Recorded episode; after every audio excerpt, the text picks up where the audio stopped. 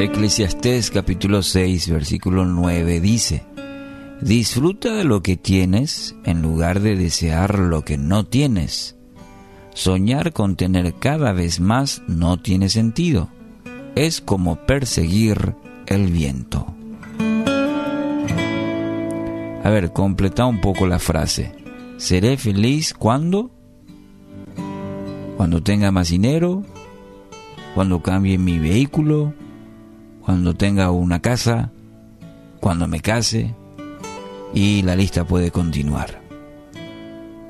¿Cuándo aprenderemos a disfrutar la vida, a gozar de las bendiciones de Dios, que tantas veces vienen, como dicen, en frasco pequeño? Es decir, en las cosas sencillas de la vida. Ver un amanecer, respirar, la provisión diaria, la ropa que nos cubre, pero deseamos siempre más. El pasaje de hoy afirma que soñar con tener cada vez más no tiene sentido. Y es así, muchas veces por ese deseo desmedido. Las personas invierten todo en tener más, incluso a cualquier precio.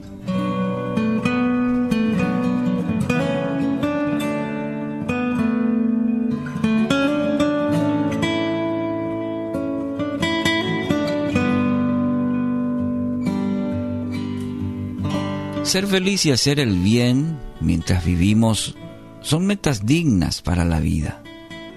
Pero ojo, pueden también, también ser trampas mortales para nuestra vida. Dios quiere que disfrutemos, de hecho. El rey Salomón, en esta indicación, disfruten de la vida. Pero en el propósito que Dios tiene para cada uno de nosotros, en el cual debemos aprender a descubrir que el verdadero placer se encuentra en, deleitarse en las bendiciones de Dios que Él nos ofrece a diario. Mire, si hacemos el ejercicio hoy, vamos a encontrar tantas, tantas bendiciones como el simple hecho de poder respirar, ver, escuchar en la naturaleza, en la provisión diaria de Dios. Son bendiciones y Dios quiere que las disfrutemos. Escuche la, la, conclusión a la cual llegó el sabio Salomón en el capítulo 3, en el versículo 12 y 14. Así que llegué a la conclusión de que no hay nada mejor que alegrarse y disfrutar de la vida mientras podamos, entendido que todo lo que Dios hace será perpetuo. Sobre aquello no se añadirá, ni de ello se disminuirá. Y lo hace Dios, para que delante de él teman los hombres. Alegrarse y disfrutar de la vida mientras podamos, dice el sabio Salomón. Hoy se nos concede un día más. Se nos concede por gracia del de aquel que lo creó y el cual tiene un propósito para cada día, para cada minuto. Y en este texto, eh, ¿a qué clase de temor se refiere la escritura? ¿Mm? Para que delante de él teman los hombres, dice el texto.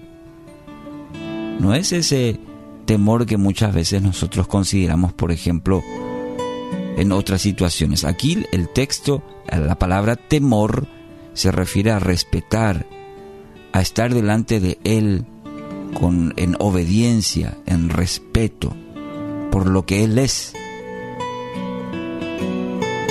No podrás cumplir con el propósito que Dios te ha dado a menos que le temas, es decir, que le obedezcas, que te presentes delante de, de Él y le des el primer lugar en tu vida.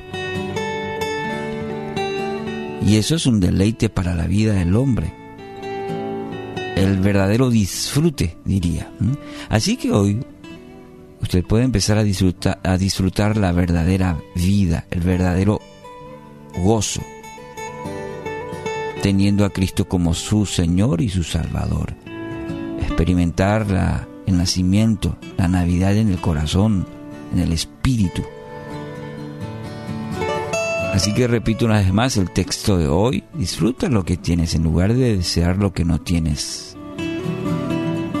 Y para ello hoy se nos concede la vida para que delante de él teman los hombres, dice el sabio Salomón.